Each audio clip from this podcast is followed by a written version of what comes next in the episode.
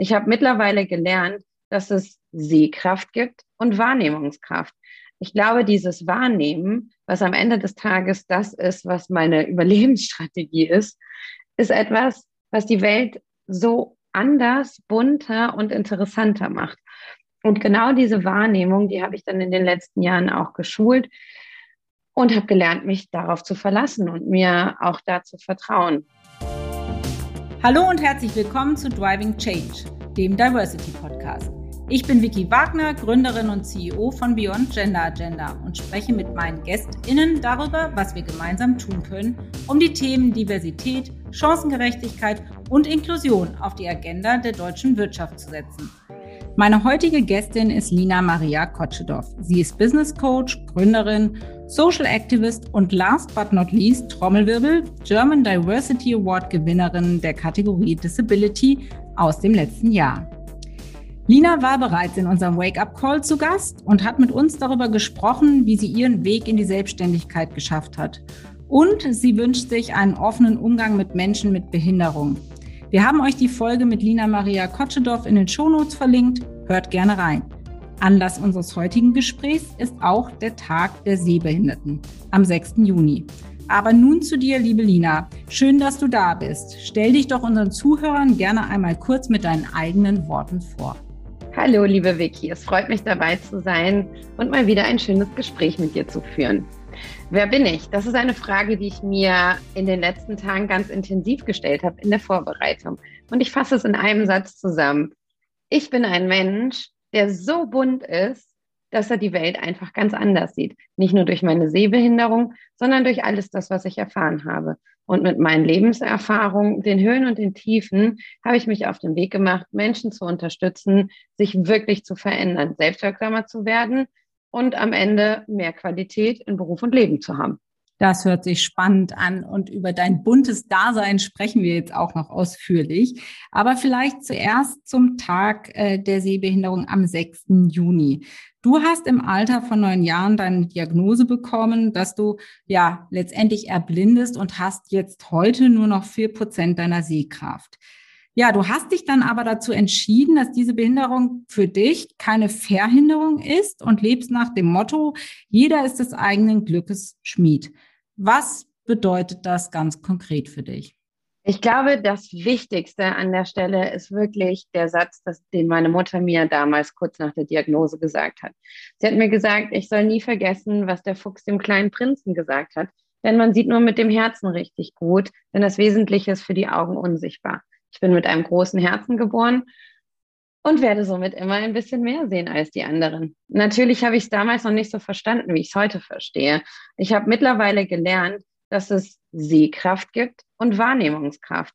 Ich glaube, dieses Wahrnehmen, was am Ende des Tages das ist, was meine Überlebensstrategie ist, ist etwas, was die Welt so anders, bunter und interessanter macht. Und genau diese Wahrnehmung, die habe ich dann in den letzten Jahren auch geschult und habe gelernt, mich darauf zu verlassen und mir auch da zu vertrauen.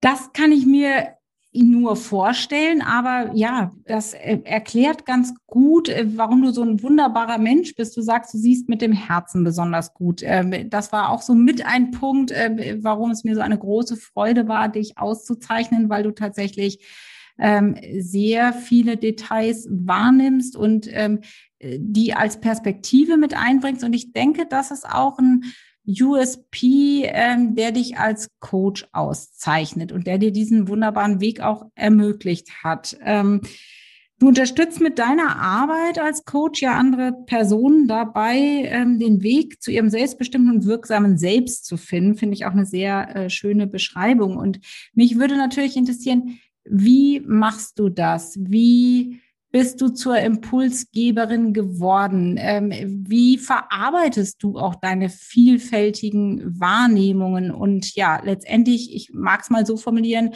ähm, wie hilft dir diese Gabe dabei, anderen zu helfen? Vicky, das hast du richtig schön gerade nochmal aus einer neuen Perspektive gesagt. Danke erstmal dafür. Denn ich würde genau gerade eingreifen, das, was, wo du es als Gabe beschrieben hast. Du hast vollkommen recht und ich unterschreibe das heute. Natürlich war das aber ein Weg dorthin. Ich habe nicht von Moment eins der Diagnose, wo es ja für mich noch keinen so richtigen Wert hatte im Sinne von, es hat mich nicht eingeschränkt in meinem Leben über das Thema, dass ich es verleugnet habe. Dann habe ich versucht überzukompensieren. Und in der ganzen Zeit habe ich es nicht als Gabe gesehen, sondern als Bürde, als Fluch, als Herausforderung. Weißt du, diese ganzen Dinge, die einem durch den Kopf gehen, wo man sagt, ja, jeder nimmt den, trägt den Rucksack, den er tragen kann. Aber es es war für mich immer noch mehr, wenn wir jetzt mal in äh, BWLer-Sprache sprechen, wo ich ja ursprünglich herkomme, eine Verbindlichkeit auf meiner Lina Maria-Bilanz. Und erst nachdem ich selber ähm, ja, auch Herausforderungen im Beruflichen aufgrund der Überkompensation hatte, aufgrund der Tatsache, dass ich versucht habe, die bessere, die bessere Arbeitskraft zu sein als jemand, der keine Behinderung hat, weil ich immer versucht habe zu beweisen, dass es sich lohnt, jemandem eine Chance zu geben. Also es waren ganz viele Glaubenssätze. Erst nachdem ich, ja, nachdem ich das an den Punkt der maximalen Erschöpfung gebracht habe und ich wirklich mich auf den Weg gemacht habe, damals 2013, ähm, zu sehen, was was, was habe ich denn eigentlich alles mitbekommen? Neben meiner ähm, Sehbehinderung habe ich ja auch meine Bikulturalität mitbekommen, da ich in Deutschland und Brasilien aufgewachsen bin. Zwei Länder, die nicht nur auf zwei unterschiedlichen Kontinenten liegen, sondern auch kulturell gesehen komplett anders sind in Kommunikation, in Umgang miteinander. Auf jeden Fall habe ich mich hingesetzt, habe gesagt, was ist alles das, was mich zu dem Punkt der Herausforderung der maximalen Erschöpfung gebracht hat? Etwas, was ich im Moment noch als Bürde sehe und was schwer wiegt. Ist es wirklich so oder kann ich mir das auch aus einer anderen Perspektive angucken? Das klingt jetzt so leicht gesagt, war es natürlich nicht. Äh, das waren intensive ähm, Tage, Momente und Monate mit meiner damaligen Coach. Aber im Grunde genommen habe ich den eigenen Perspektivwechsel geschafft und habe dann nämlich verstanden, dass es eine Gabe ist, wenn man nicht sieht, was das Gegenüber trägt. Ob das Gegenüber eine Rolex oder eine Mickey Maus Uhr hat, ob das eine Markentasche ist oder nicht. Mit der Tatsache, dass ich es nicht sehe, habe ich dann gelernt, dass die Leute schneller sie selbst sein können, wenn sie mit mir sprechen. Denn sie versuchen nicht mehr die Rollen zu spielen, die sie lernen im Auftreten, in der Körperhaltung, sondern sie denken ganz, also sie switchen ganz schnell rum und denken sich, na, wenn sie mich nicht sieht, oh, dann kann ich ja mal durchatmen, dann kann ich mal so die Schultern auch ein bisschen lockerer machen.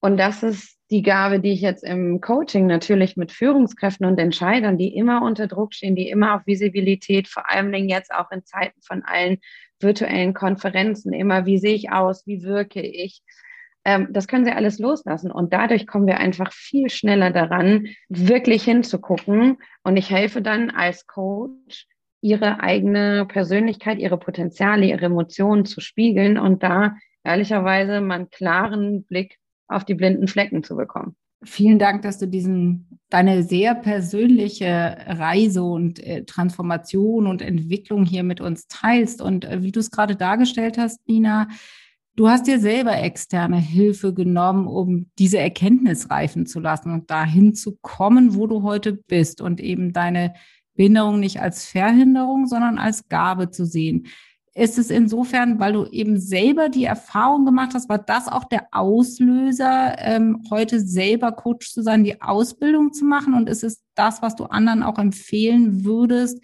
mit jemand extern daran zu arbeiten, wer man ist und wo man hin möchte? Erstmal ja, so als, als erste Antwort.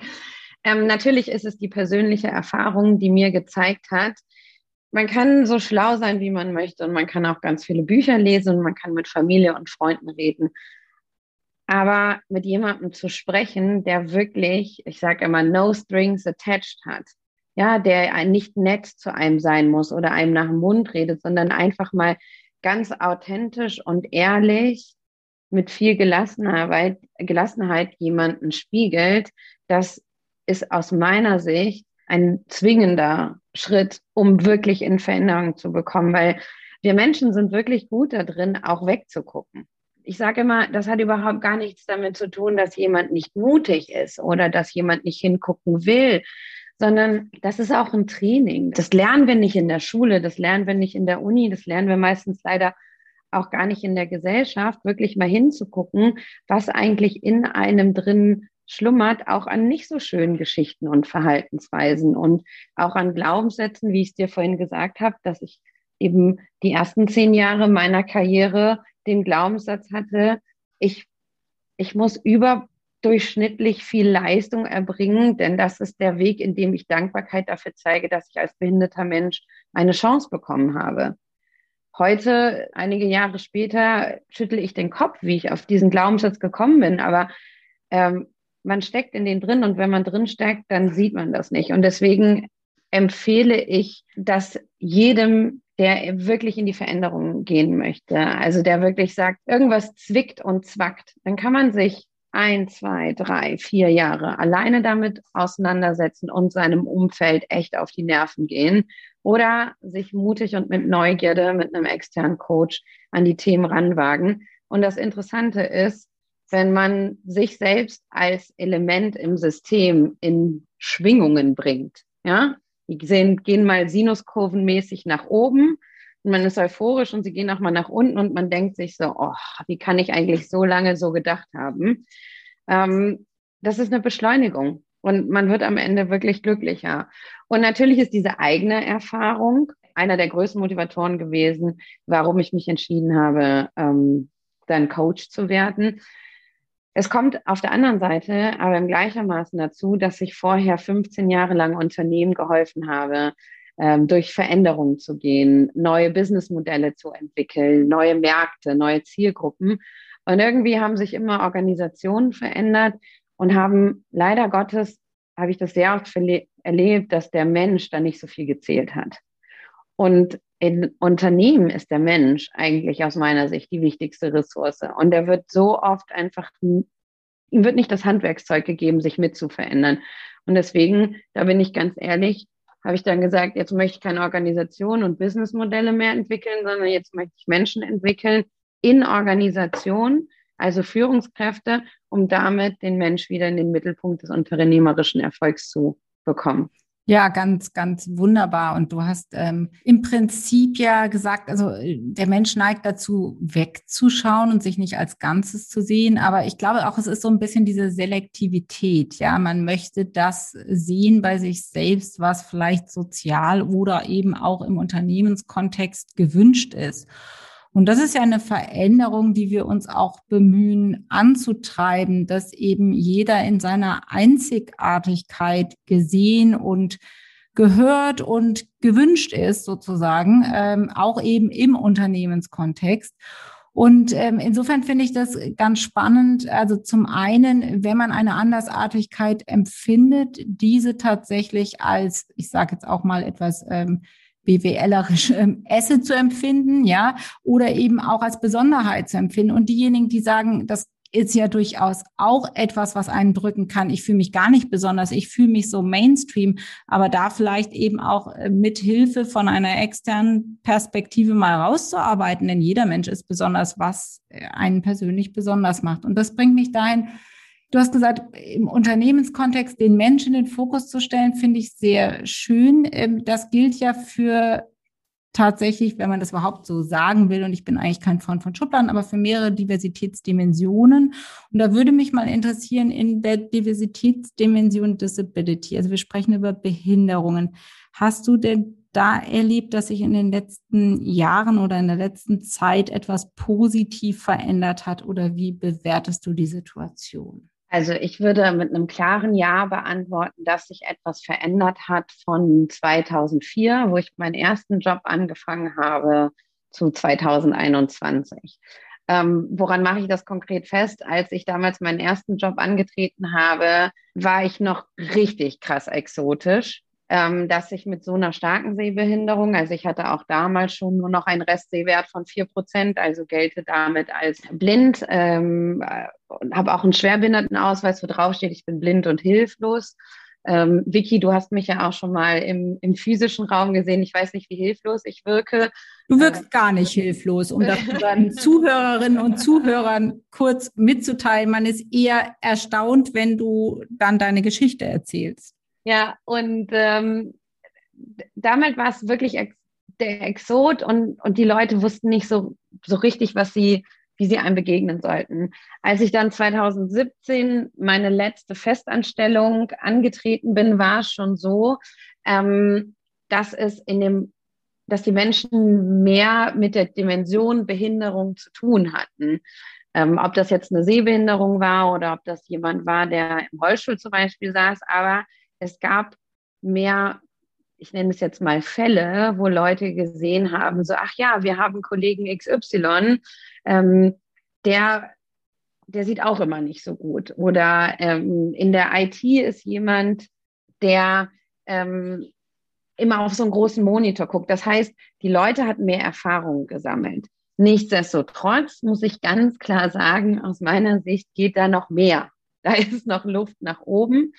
Ähm, ich glaube, es ist auch ein bisschen branchenabhängig. Ich war ja lange Jahre in der Veranstaltungsbranche, dann war ich in der, war ich bei einem von den Big Four Beratungsunternehmen dann war ich in einem internationalen produzierenden Unternehmen und danach war ich im Energieunternehmen.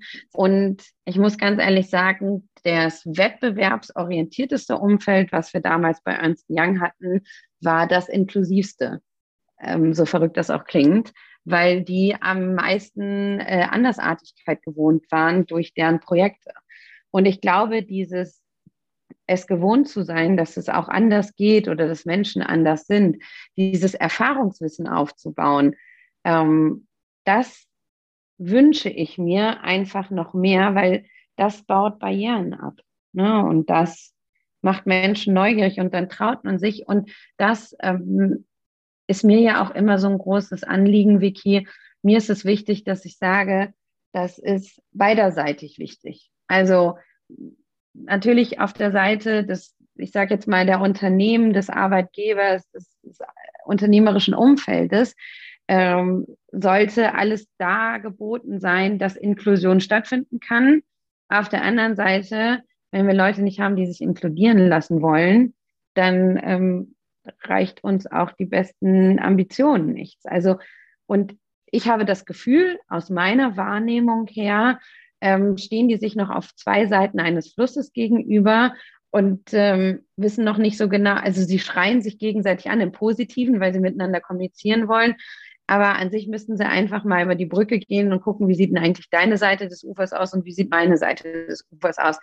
Das darf gerne noch mehr stattfinden im Sinne des Kennenlernen, Realitäten verstehen und dann Lösungen entwickeln und nicht auf Basis von Annahmen, ähm, auf der einen Seite Angebote schaffen, die vielleicht am Bedarf vorbei sind und auf der anderen Seite sich hinsetzen und immer darüber beschweren, dass man ja nicht richtig verstanden wurde. Also zusammengefasst, mehr miteinander reden. Ja, ein, ein ganz, ganz äh, sinnvoller Ratschlag. Ähm, das sehe ich auch so und eben auch mal mehr Verständnis ähm, für die andere Seite der Brücke sozusagen ähm, sich selbst erarbeiten, indem man einfach den Weg mal auf sich nimmt. Äh, Finde ich großartig und führt mich eigentlich auch zu meinem nächsten Punkt, nämlich dieses Diversitätsverständnis. Es, das steht ja am Anfang von allem Denken. Also das heißt, der Wille, ähm, auf vielfältigere Perspektiven zu vertrauen, das ist ja erstmal generell sehr, sehr positiv. Dann ist aber auch das Bewusstsein natürlich wichtig. Was ist Vielfalt und Diversität überhaupt, um dann die richtige Brücke zu finden und mal rüber zu gehen.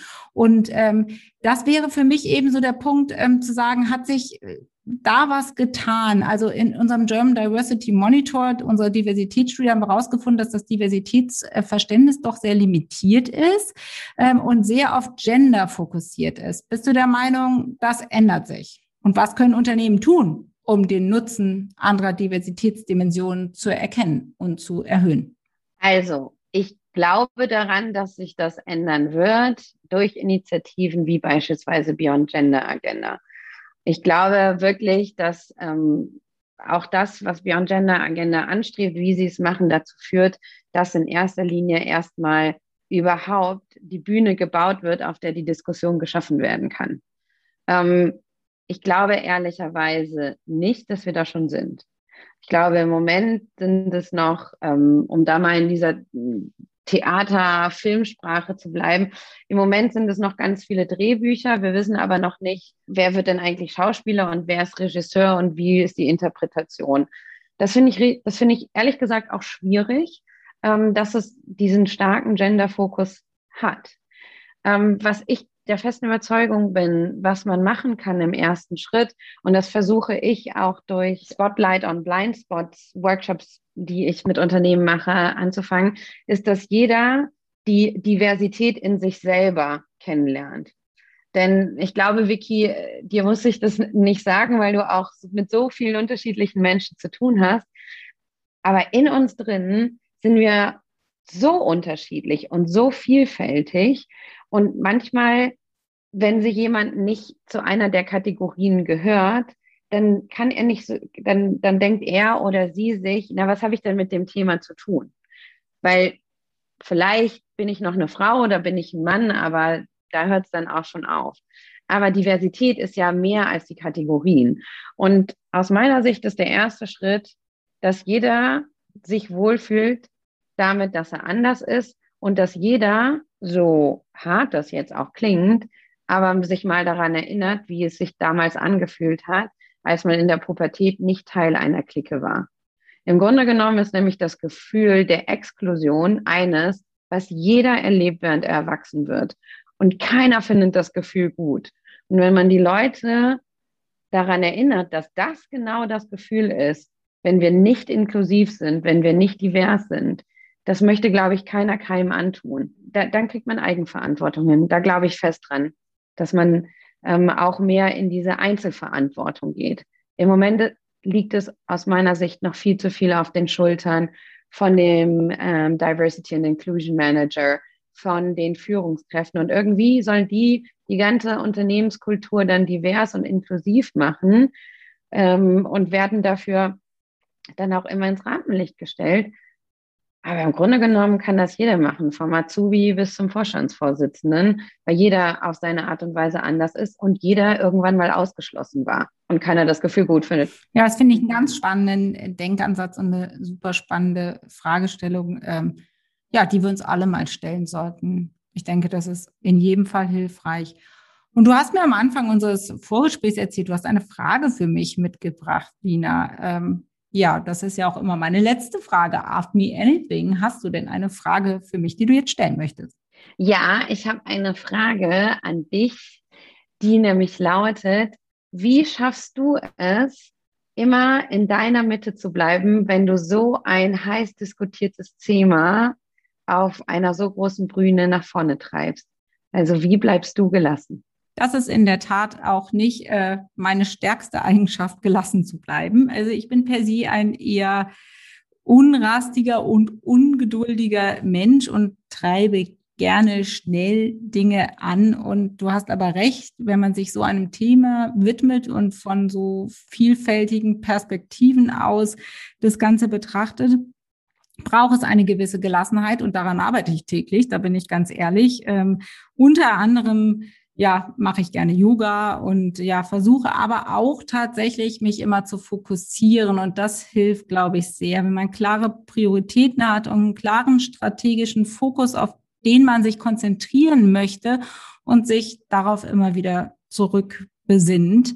Ähm, sei es, indem man sich ähm, ein, ein Post-it äh, irgendwie an den an, das, äh, an den äh, Screen klebt oder ähm, sich eine Erinnerung ins Handy schreibt ähm, oder einfach täglich an den eigenen Fokus denkt. Ich glaube, das hilft, um gelassen zu sein und sich auch nicht zu verlaufen. Ja, also das wäre so das, was mir zumindest hilft. Und ja, aber es ist eine große, große Herausforderung. Ähm, und danke für deine Frage, die mir das Thema jetzt nochmal bewusster macht. Ähm, und ich nehme das definitiv ja einfach auch auf meinem weiteren Weg gerne mit. Und jetzt sind wir leider schon am Ende, liebe Lina. Ähm, hat mir wieder riesig Spaß gemacht und ich würde mich freuen, wenn wir das in, in geraumer Zeit auch mal fortsetzen, das Gespräch, um, um nochmal drauf zu schauen, welche Erfahrungen du auch in deiner wichtigen Coachingarbeit weiter gesammelt hast und ja, wie deine Einschätzung auch so auf die, auf die Entwicklung ähm, sowohl von Mitarbeitern als auch von Unternehmen im Kontext von Diversität ähm, ist. Aber für heute erstmal herzlichen Dank. Ich habe wieder viel gelernt. Ähm, du hilfst mir äh, mit deinen Augen zu sehen, äh, mit deinem Herzen vor allen Dingen zu sehen. Ähm, das ist das Wesentliche und dafür danke ich dir sehr. Und ja, liebe Lina, ich hoffe, wir sehen uns ganz bald wieder und wir hören und sprechen uns ganz bald wieder. Vielen lieben Dank, Vicky, für die Einladung und vielen lieben Dank auch für deine Antwort auf die Frage. Denn jetzt weiß ich, dass Fokus das ist, was die Menschen die Veränderung nach vorne treiben, als ganz wichtige Ressource haben. Danke, dass du das geteilt hast. Sehr gerne. Vielen Dank und habt noch einen schönen Tag. Du auch. Tschüss. Ich hoffe, euch hat diese Folge von Driving Change, dem Diversity Podcast, gefallen. Neue Folgen gibt's immer donnerstags. Und damit ihr keine Folge verpasst, abonniert uns gerne auf allen gängigen Podcast-Plattformen und folgt uns auf LinkedIn, Instagram und Twitter. Falls ihr Ideen habt, welche GästInnen ich einmal in unserem Podcast einladen soll, macht doch gerne einen Vorschlag. Ich freue mich darauf und immer über euer Feedback. Bis zum nächsten Mal, eure Vicky.